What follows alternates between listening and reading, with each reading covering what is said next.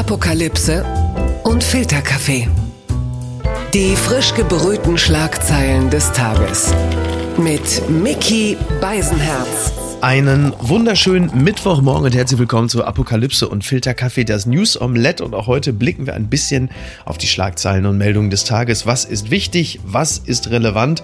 Worüber lohnt es sich zu reden? Und wenn sie das nicht beurteilen kann, dann niemand. Sie hat mehr Journalistenpreise gewonnen als manche Verlagshäuser zusammen. Sie ist Buchautorin und allein schon der Grund, die Süddeutsche zu abonnieren. Sie ist seit 2014 beim SZ-Magazin und seit 2018 dessen stellvertretende Chefredakteurin und ihr eigentliches Karriereziel ist, Zitat, niemals bitter zu werden. Guten Morgen, Lara Fritzsche. Hallo Miki, hi. Das ist ja im Grunde genommen ja jetzt auch so etwas, das könnte sich äh, Nicolas Sarkozy vielleicht auch zum Motto nehmen. Er ist verurteilt worden, drei Jahre Haft wegen Bestechung und unerlaubter Einflussnahme. Als ehemaliger französischer Präsident sollte man sich schämen. Als amerikanischer heißt das, wir sehen uns 2024, ne? Oder? Wie, ja, aber er war? nimmt das ja nicht so gelassen. Er will da ja Berufung einlegen und äh, zumal das ja wirklich kaum einer, so habe ich es zumindest gelesen in den französischen Nachrichten, äh, in der Presse kaum einer erwartet hatte, dass mhm. es dazu wirklich kommt, ne? ja, zu diesen äh, drei Jahren. Also Wahnsinn. Ja, finde ich auch. Also ich fand das auch erstaunlich, weil ich meine, das ist doch nicht mehr mein Frankreich, dass man für sowas jetzt schon äh, drei Jahre kriegt. Ja, es bringt uns ein bisschen jetzt zum, zum ersten Thema, denn was haben französische Richter und deutsche Gastronomen gemeinsam? Den kurzen können sie erstmal wegschließen oder vielleicht auch nicht. Wir werden es ja sehen, was heute beschlossen wird. Die Schlagzeile des Tages kommt von der Tagesschau vor Bund-Länderberatung. Auch Merkel führt, Zitat, vorsichtige Öffnungsschritte. Die Zeichen stehen auf Lockerung. Nach mehreren Landeschefs hat sich laut Medienberichten auch Kanzlerin Merkel für vorsichtige Öffnungsschritte ausgesprochen. Allerdings fordert sie eine Notbremse, wenn die Zahlen wieder hochgehen. Lara, was erwartest du dir von der Runde, wenn Merkel auf die Ministerpräsidentinnen trifft? Ja, ich glaube, es wird tatsächlich gelockert, obwohl ich das Wort ja nicht leiden kann und überhaupt äh, schwere Sprachprobleme kriege seit dieser Pandemie. Ja. Aber es haben sich inzwischen so viele, ähm, was heißt so viele, aber es haben sich äh, auch Altmaier, aber natürlich auch aus der MP-Runde so viele gemeldet, die sagen, wir wollen jetzt lockern, wir wollen öffnen, es geht nicht mehr, mhm. Schnauze voll und, und diese ganzen äh, Sachen. Ja. Insofern, glaube ich, kann man dahinter nicht so richtig zurück. Also ja. ich nehme mal an, die Schulen äh, auch die weiterführenden Klassen gehen auf, äh, Baumärkte, Garten ist ja schon, mhm. Friseur ist schon und ja. dann wird es auch noch, wird's auch noch weitergehen. Ja.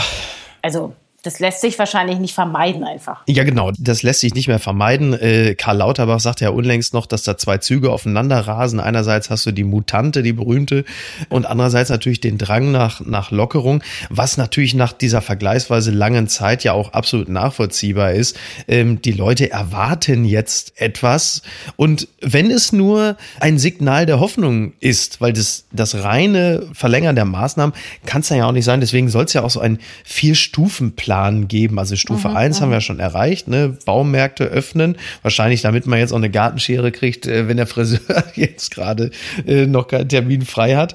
Und interessant wird es, die, die 35, dieser Inzidenzwert, der ist noch nicht vom Tisch. Also erst wenn der Inzidenzwert stabil unter 35 sinkt, dann sollen zum Beispiel auch der Einzelhandel, Kultureinrichtungen und Sportstätten unter Auflagen wieder öffnen dürfen. Und die vierte Stufe wäre die Öffnung der Außengastronomie und der Wegfall mancher Auflagen für Einzelhandel und Sport. Aber wie realistisch ist denn diese 35 auch ähm, eingedenk dieser Mutation, die zum Beispiel in Großbritannien ja jetzt im Grunde genommen den Hauptteil der Infektion ausmacht. Ja, des, deswegen ist es ja auf so eine verrückte Art eine Lockerung, aber erst später und dann auch nur vielleicht und wenn es geschafft wurde. Ja. Also wenn sich da Merkel durchsetzt, dann sagt die zwar, wir lockern immer in Anführungszeichen äh, dieses Wort, aber ab 35 und äh, wann das erreicht werden mhm. kann, weiß ja kein Mensch ähm, ja. mit dieser Mutante. Ja. Diese ganze, also ich will da jetzt nicht so Volksseelenpsychologin machen, aber äh, natürlich ist total schwierig, dass das alles noch im Kopf der Leute irgendwie zusammenpasst. Ja, also dieser erste Lockdown, Da gab es 18.000, ich habe es mir extra rausgesucht, 610 Corona-Infizierte. Das war im März, da durfte man plötzlich gar nichts mehr, mhm. also nicht auf der Bank sitzen ja. in Bayern. Ähm, das ist echt ein Trauma hier. Oh Gott, das war legendär, ja. ja. Ähm, dann äh, zwei Leute waren eine Versammlung, also Spielplätze zu. Das ist damals alles passiert und ja. jetzt haben wir 116.000. Ja alle wollen Öffnung, dann sagt man mit Selbstteststrategie, aber wenn sich an den Selbsttest immer nochmal ein Test anschließt, der dann in die Statistik einfließt, dann geht ja die Inzidenz wieder total hoch. Ja, also ja. ich glaube, da muss man schon mal aufpassen, dass man jetzt irgendwie auch eine Regelung findet, die verständlich ist und, und irgendwie kohärent, ja. Also das ist ja, ja.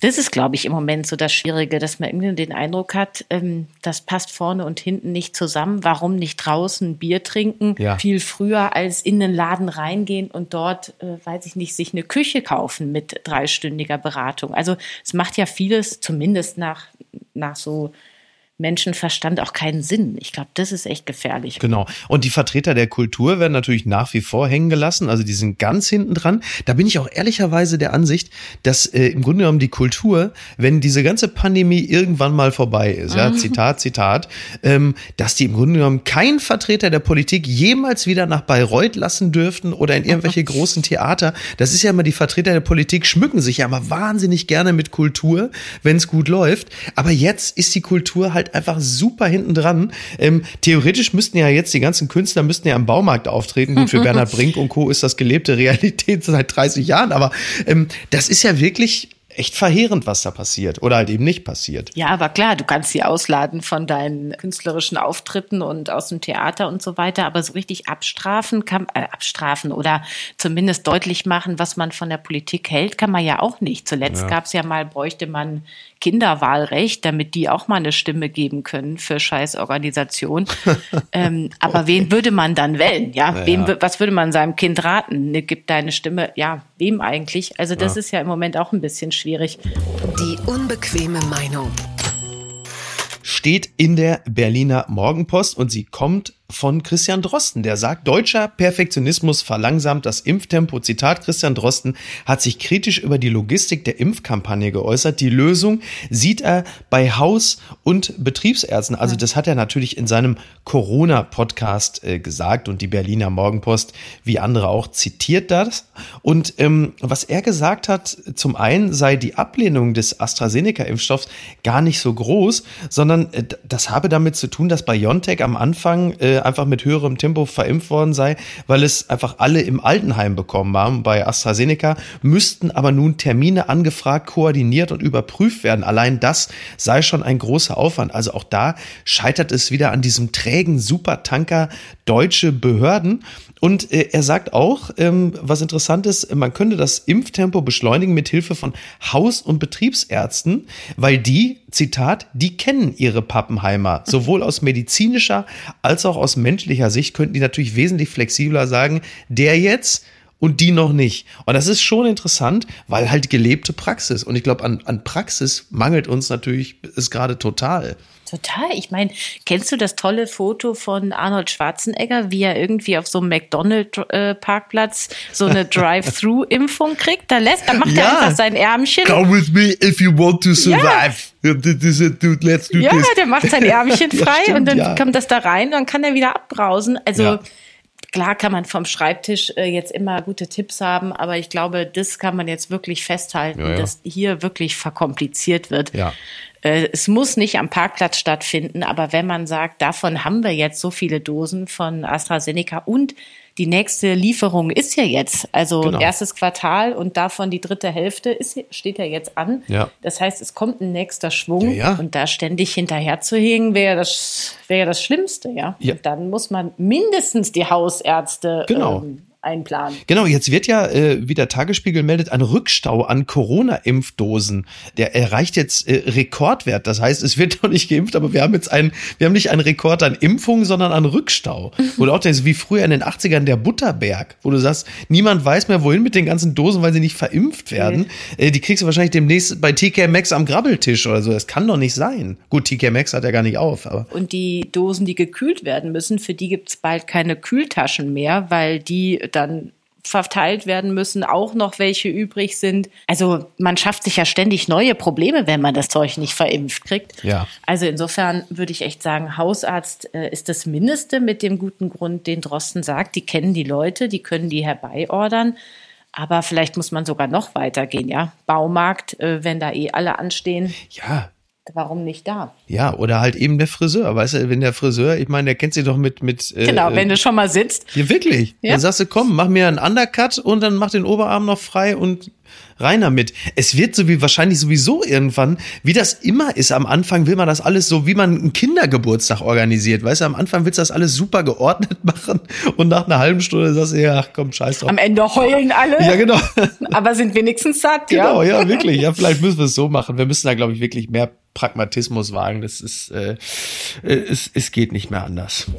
Gewinner des Tages ist endlich mal wieder, und Lara, das sage ich natürlich nur für dich, Markus Söder.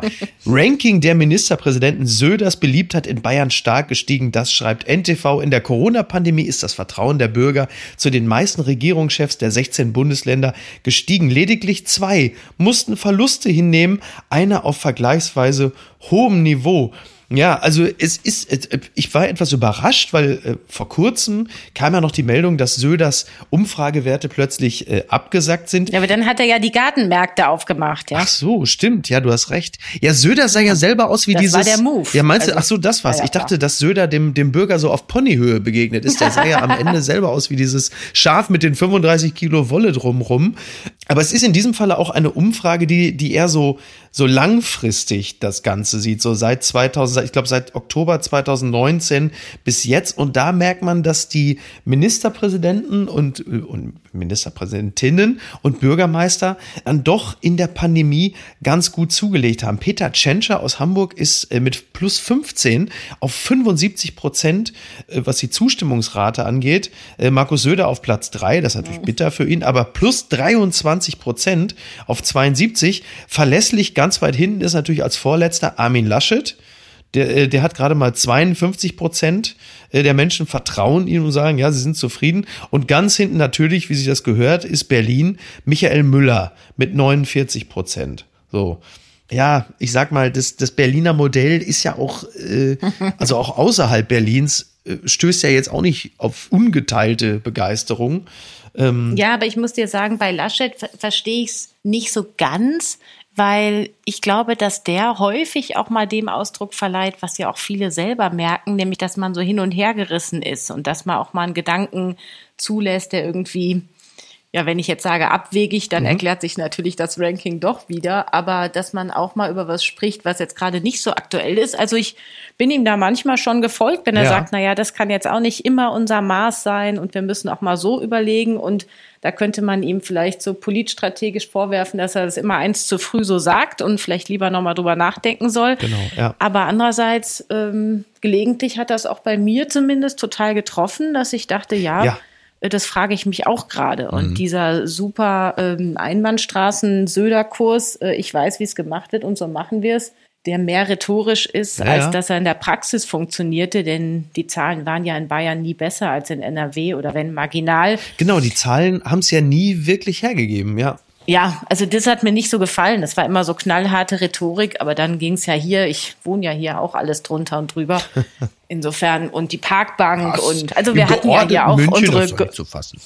Ja, wir hatten ja hier auch unsere Highlights in der Kommunikation und Umsetzung. Was die Schulen angeht, kriegt man das ja auch immer nur einen Tag vorher gesagt, was stattfindet. Mhm. Also ist ja nicht so, als würde es hier jetzt laufen. Ja, Dann das wird Söder Corona-Test verschleppt nach der Reisewelle. Da war er der größte Mahner. Wer reist, ist äh, macht sich mitschuldig, so ungefähr war ja der Tenor. Und dann mhm. äh, haben sie ja die, die Corona-Tests verschlammt.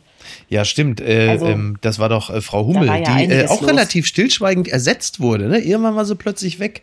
Melanie Hummel, weg. ehemalige mhm. bayerische Gesundheitsministerin, jetzt ist äh, Hollercheck oder wer ist der irgendwie? Alleine, bitte, alleine, dass ich weiß, wie der, äh, der bayerische Gesundheitsminister Eben, Das sollte heißt, man nicht wissen müssen. Ja. Das ist doch ein Krisensymptom. Da siehst du doch, dass wir diese Pandemie jetzt auch alle schon viel zu lange mit uns rumschleppen. Übrigens, Michael Müller, das muss muss man ja fairerweise sagen, der ist zwar auf dem letzten Platz mit 49 Prozent Beliebtheit, er hat aber trotzdem 22 Prozent zugelegt in der Zeit. Das heißt, um Gottes Willen, wie sah es denn vorher aus? Also das, das, das muss ja wirklich verheerend gewesen sein. Ja, da müssen wir natürlich jetzt im Grunde die Berliner mal genau befragen, was er vorher schon alles gemacht hat. Das weiß ich nicht so genau. Ja. Aber den Anstieg kann man sich vielleicht erklären, weil ich hatte den Eindruck, dass er zuletzt sich mit Söder da so ein bisschen äh, verbrüdert hat. Die hatten ja. sich ja am Anfang der Pandemie auch oft gegenseitig so vorgeworfen, Öffnungsorgienmeister zu sein ja. oder Lockerungs irgendwas. Ja. Und in der letzten Zeit haben die sich dann eher so gegenseitig bestärkt in ihrer Haltung und ihrem Kurs und äh, vielleicht konnte er da was so ein bisschen abgewinnen. So eine Bromance. Ja, genau, Bromance. Ah, guck mal, toll, so eine pandemische Bromance. Ist ja auch mal schön. Ja gut, wenn's, wenn's denn hilft, ne, es sei ihm gegönnt. Ich dachte, du wärst längst tot. Donald Trump ist wieder Thema, diesmal ganz anders. Die New York Post schreibt, Trump and Melania got COVID-19 vaccine before leaving White House. Former President Donald Trump and former First Lady Melania Trump were vaccinated for COVID-19 in January, the Post has confirmed. Ähm, ja, das finde ich natürlich faszinierend. Also kurz bevor das Weiße Haus verlassen hat, hat Donald Trump noch gesagt, komm Melania, wir beide geben uns noch den, den Shot. Still, heimlich still und leise. Das ist, glaube ich, so ziemlich das Einzige, was er während seiner Präsidentschaft leise gemacht hat. Das ist auch wahnsinnig interessant, oder? Dass er das so heimlich gemacht hat, weil klar, er ist natürlich, glaube ich, der prominenteste Corona-Leugner für lange Zeit gewesen. Und dann lässt er sich aber, obwohl er ja bereits genesen war von Corona, mhm. Klammer auf, wenn er es denn wirklich hatte, Klammer zu, lässt er sich dann trotzdem, er behandelt sich prioritär. So, das kennt man ja eigentlich nur hierzulande von, von AfD-Politikern. Äh, ähm, ist ja auch wieder, also ich weiß nicht, das, also so langsam, so langsam sinkt er in meinem Ansehen. Ach komm, also zu dem Zeitpunkt hat er ja kein Twitter, da konnte er das ja quasi gar nicht mitteilen. Aber jetzt andererseits von all seinen Aktionen, die man schon gar nicht mehr verrückt, sondern also wirklich auf jede Art und Weise nennen muss, aber äh, fernab von witzig, ist ja dann das noch das Nachvollziehbarste. Ja. Also weißt du, was ich meine? Dass er da, ähm, ja, ja, ich weiß, ja. dass sie das jetzt nach irgendwie Gouverneure anrufen und sagen, hey, bitte Wahlergebnis jetzt mal nicht anerkennen oder seine ganzen ja, zugegeben. Äh, Pussy anfassen, als Hobby empfehlen, ja. weißt du, Leute mobben, zu Straftaten aufhetzen. Also wenn du das so aufzählst, habe ich teilweise das Gefühl, dass er gar nicht so seriös gewesen ist. Äh, dass er sich da, äh, bevor da abgeflogen ist aus Washington, das noch mitnimmt. Ja. Zumal er würde ja wieder eine Erklärung finden, also äh, ja, ja. wieder ähm, schön reden. Ja, höchstwahrscheinlich. Aber unsere Kanzlerin will ja nicht. Ne? Das hast du ja gehört. Ja, das finde ich ja, das finde ich ja wirklich faszinierend nach wie vor. Also dass äh, Angela Merkel, äh, das ist ja auf eine Art auch honorig, dass sie sagt, boah, ich bin noch nicht dran, ich bin Impfgruppe 3. Auf der anderen Seite, sie ist, sie ist die die Bundeskanzlerin und die äh, vielleicht immer noch bedeutendste Frau der Welt. Da hätte, glaube ich, in Deutschland hätten nur die wenigsten Probleme damit, wenn sie sagt, komm, zieh mich mal vor. So ganz unwichtig bin ich ja nicht, ja. auch wenn die 16 MinisterpräsidentInnen das. Aber Seibert äh, hat ja erklärt, sie ist ja auch 66 Jahre mhm. und AstraZeneca geht ja nur bis 65 und ja, so noch? ist sie dann quasi der ganzen so. Angelegenheit nochmal von der Schippe gesprungen. okay. ähm, geht halt leider nicht. Ja, ja? okay. Also, ähm, Kann man nichts machen, ja, schade. Ne? genau. Ja. Aber hast du gesehen, Ronsheimer von der Bild sucht den nächsten Impfling. Der hat äh, getwittert, oh dass er gerne aus dem Kreis der Minister oder Ministerpräsidentin jemanden sucht. Ach was. Also Casting ist offen sozusagen. Wer mag. Ja. Ja.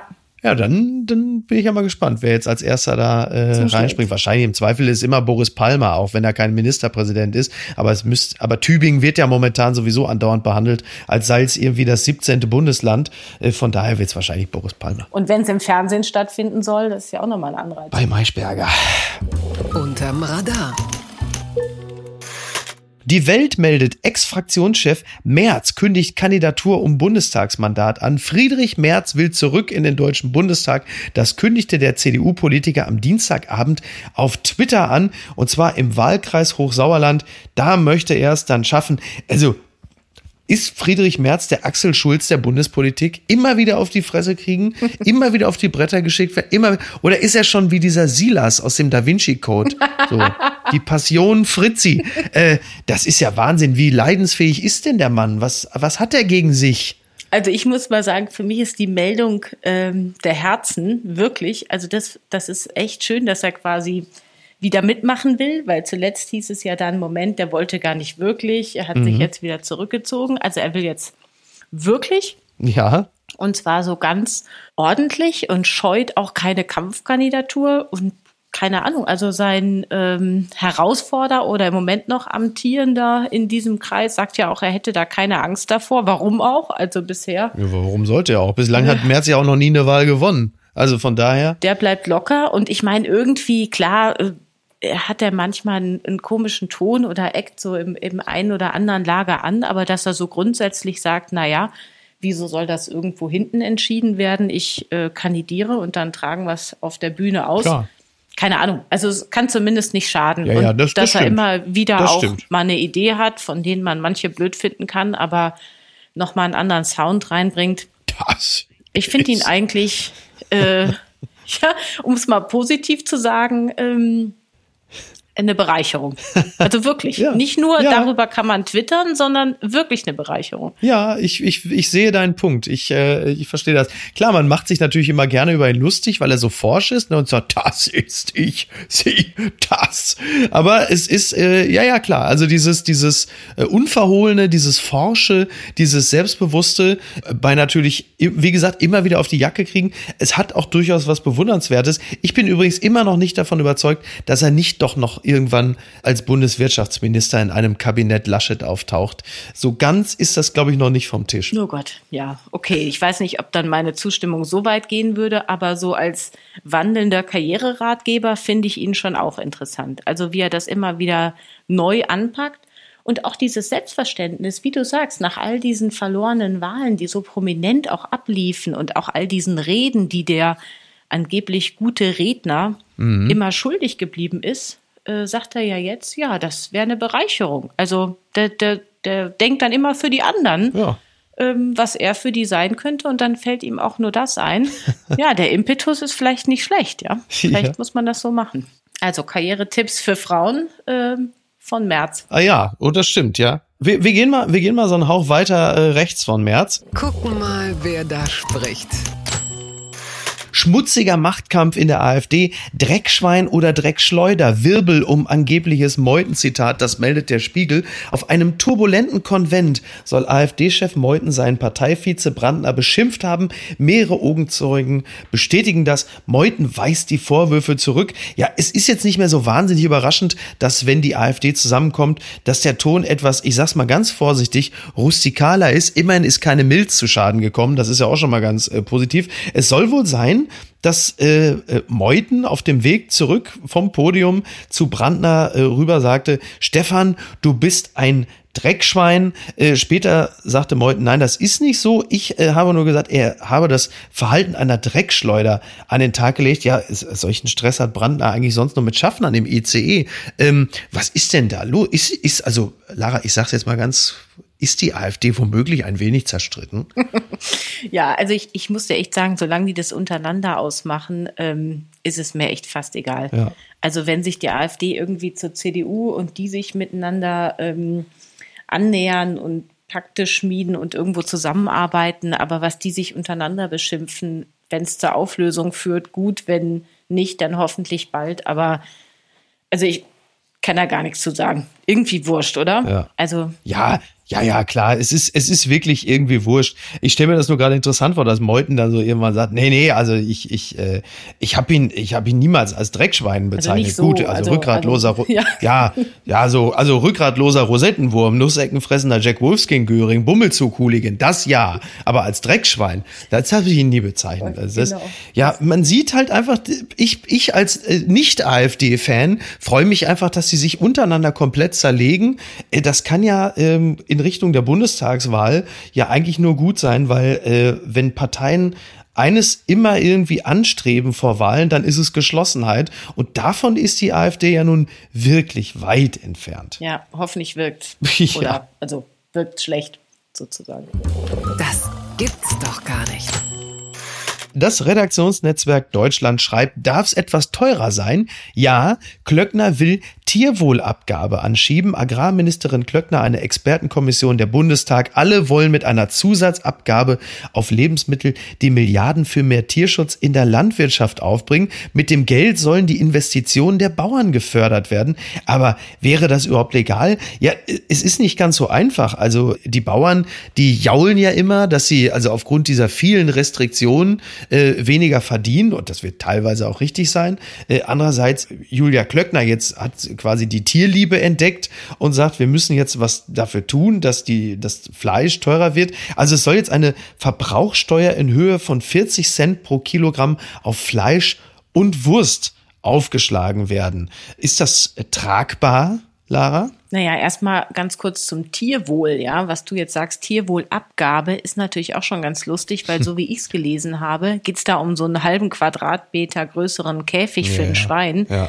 das ja nur lebt, um dann geschlachtet zu werden. Also dieses Tierwohl ist so ein, eher so ein Kurzzeitwohl, ja, weil ja. es also es ist ja jetzt echt nicht so eine Art Freilassung. Und selbst der Begriff Wohl ist auch sehr also dehnbar. Also Wohl ist, äh, wohl schmeckt's, ja also sozusagen ich muss dir echt sagen, ich finde es ein bisschen schwierig. Also ich finde Tiere toll und mein Kind auch und wir malen Tiere und wir essen sie selten. Ja. Insofern bin ich da so ein bisschen die falsche dafür, weil ich glaube, wenn du wirklich Tiere gerne isst, also Fleisch äh, gerne isst und mhm. das für dich auch richtig so eine Freude am Ende des Tages ist, kann das natürlich echt ins Geld gehen, ja. Und ich glaube, so ein Paradigmenwechsel von wegen Fleischkonsum ist jetzt das neue Fliegen, das muss man irgendwie auch ein bisschen erklären und kann nicht nur sagen, es kostet jetzt so und so viel mehr. Ja. Und dann können sich das manche nicht mehr leisten. Also will jetzt hier nicht den Tierfresser-Schützer machen, aber da jetzt einfach sagen, da schlagen wir was drauf, ähm, ja, ja, da bin ich zumindest auf die Kommunikation gespannt, ja, wenn das am Ende dann so viel teurer wird. Ja, wenn man das Bewusstsein schärft, ja, dass man sagt, pass auf, Leute, Fleisch ist, das kannst du nicht einfach mal eben irgendwie so für ein paar Cent kaufen, dann ist das ja grundsätzlich erstmal gut, weil man vielleicht auch den, also man will ja jetzt nicht allen direkt den Fleischkonsum verbieten, dass du die Leute ein bisschen sensibilisierst und sagst, pass auf, Fleisch muss, wenn ihr es unbedingt essen wollt, ein hohes Gut sein und äh, Tiere müssen vielleicht etwas anders gehalten werden und das bedeutet, Fleisch ist halt einfach teuer und man isst es nicht jeden Tag einfach stumpf weg mit Bärchenwurst und Brutzler und was nicht alles, dann finde ich das ja grundsätzlich erstmal erstmal gut, aber äh, die Frage ist halt echt, ob es da auch wirklich echte Nachhaltigkeit gibt. Also wenn so ein Schwein dann einfach im, im Saukasten stand, ein paar äh, Quadratzentimeter mehr Freiheit hat, dann ist es das ja auch nicht. Also der, am Ende verkommt es dann auch wieder zur Symbolpolitik. Genau, so habe ich es auch ein bisschen gelesen, ja. Und dann halt der Name dazu, mhm. siehe gute Kita-Gesetz. Also man kann es nur, weil man es reinschreibt, wird es dann noch nicht gut und auch noch nicht wohl, ne? Ja, Tatsache. Papala Paparazzi. Robert Geis schimpft über Töchter. Ihr werdet mein ganzes Geld verdummen. Das schreibt Yahoo. Familiensoft bei den Geissens. Eigentlich wollte die Familie auf Sardinien schön Schnäppchen jagen gehen. Doch Tochter Davina durchkreuzt die Pläne. Als sie ein paar Ohrringe sieht, greift sie dafür tief in die Tasche. Zum großen Entsetzen ihrer Eltern. Ja, sie hat wohl für äh, Modeschmuck 270 Euro ausgegeben, weil sie eine Null übersehen hat. Wahrscheinlich sollten es eigentlich 2700 sein. ähm, äh, ich weiß nicht, interessierst du dich für die Geissens, Lara? Also es du geht beobachtest so. ja viele Phänomene. Ja, es geht so. Neulich ist mir was aufgefallen und das ist auch zu meinem Homeschooling-Motto gewesen. Da hat nämlich Vater Geißen gesagt, wer keine Hausaufgaben macht, darf auch nicht Jetski. und das ist mir irgendwie eingeleuchtet und das sage ich jetzt zu Hause auch. Das ist eine gute Idee, ne? Ja, ja stimmt.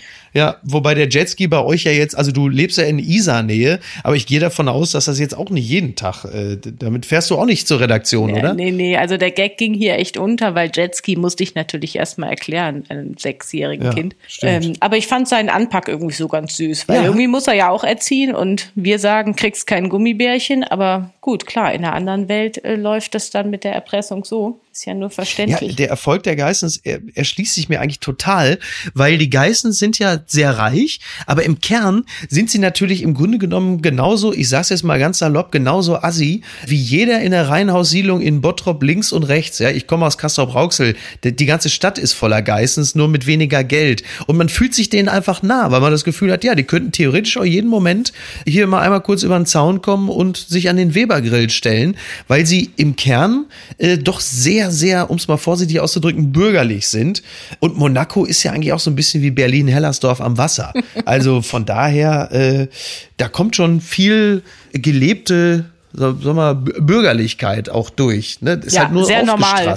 Finde ich auch. Ja, eigentlich genau, ja. Finde ich schon. Normal. Ja, mhm. schon, ne? Komm, und wir kommen, also jetzt, wir verlassen jetzt nochmal zum Schluss den Pfad des Normalen. Und was schreibt eigentlich die Bild? Komm, die Post von Wagner, die machen wir jetzt noch. Das es hilft ja alles nichts. Äh, mit der ersten Sensation, und die wirst du gleich in der, äh, in der Anrede feststellen. Liebe FriseurInnen. Also Wagner gendert. Ja, ja, herrlich. Oder, oder wer auch immer diesen Text seit Jahren für ihn schreibt, wenn er bereits. Äh, also, liebe FriseurInnen, warum durftet ihr als Erste öffnen? Warum seid ihr wichtiger als Sänger, Einzelhändler oder Restaurantbesitzer? Warum ist der Haarschnitt so wichtig? Ich weiß es nicht. Ich komme aus den 60er Jahren. Riesenüberraschung. Wir trugen die Haare alle lang wie die Hippies. Haare lang wie Bob Dylan. Haare waren Protest. Die Haare von Bob Dylan. Die Haare der Beatles. Eigentlich ging es immer um Haare. Auch in unserem Sprachgebrauch. In unseren Redewendungen. Überall kommen Haare vor. Haargenau. Mit Haut und Haaren. Sich in die Haare kriegen. Jemandem kein Haar krümmen. Um ein Haar am Leben zu bleiben. Das Haar der Suppe. Vielleicht sind Haare wirklich das Wichtigste, was wir haben. Glücklich ist, wer eine Glatze hat. Herzlichst, ihr Franz Josef Wagner. Jeff Bezos wird das, glaube ich, sofort unterschreiben, oder?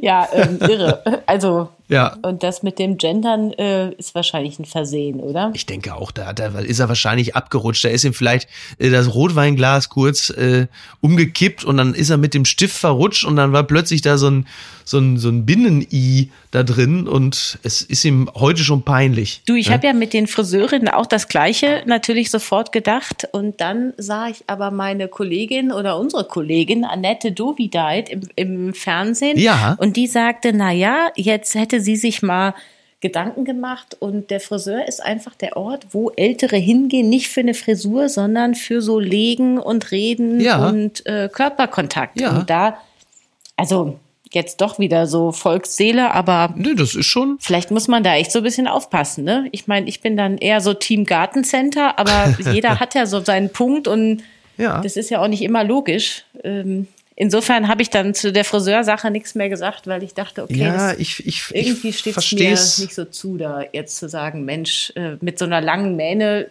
mhm. wo man die Spitzen schneiden muss, ja, kann man auch mal ein Jahr lassen. Aber wenn andere Leute das Gefühl haben, das muss mal wieder gelegt werden, sonst gehen sie unter, ja. dann ist das vielleicht so. Also es bleibt im März erstmal noch bei äh, Spitzen statt Spritzen. Aber es wird ja dann immer besser. Deutschland ist ein Diesel, wenn der erstmal in Fahrt gekommen ist. Dann, äh, ne? Die MS, die MS Deutschland äh, schippert in einen wunderbaren Sommer. Ich bin da nach wie vor fest von überzeugt, wenn wir erstmal losgelegt oh haben. Ja, schauen wir mal. Ja, toi, toi, toi. Lara, wir werden vielleicht uns einfach ähm, demnächst wieder hier zum Gespräch treffen. Dann werden wir einfach mal schauen, wie sich das entwickelt hat, was wir hier so prognostiziert haben. Was hältst du von diesem Vorschlag? Sehr gerne, machen wir. Dann machen wir das so. Und ich bedanke mich und freue mich sehr, wenn du äh, demnächst wieder zu Gast bist. Ja, danke dir für die Einladung. Und wünsche dir erstmal einen schönen Mittwoch und verbleibe mit einem fröhlichen Her BVB, Her BVB, Her, Her, Her BVB. DFB-Pokal Halbfinale. Knapp war es schon, ne? Ja, es war sehr knapp. Aber es war ein Arbeitssieg und arbeiten konnten die in den letzten Monaten nicht so gut. Deswegen, ich sehe das alles sehr positiv. Bitte lasst mir doch die kleine Freude. Nein. Bis denn. Ciao. Tschüss. Die heutige Episode wurde präsentiert von der Telekom Partnerkarte. Apokalypse und Filtercafé ist eine Studio Bummens Produktion mit freundlicher Unterstützung der Florida Entertainment. Redaktion Niki Hassania. Produktion Laura Pohl. Ton und Schnitt Mia Becker und Christian Pfeiffer. Neue Episoden montags, mittwochs und freitags. Überall, wo es Podcasts gibt.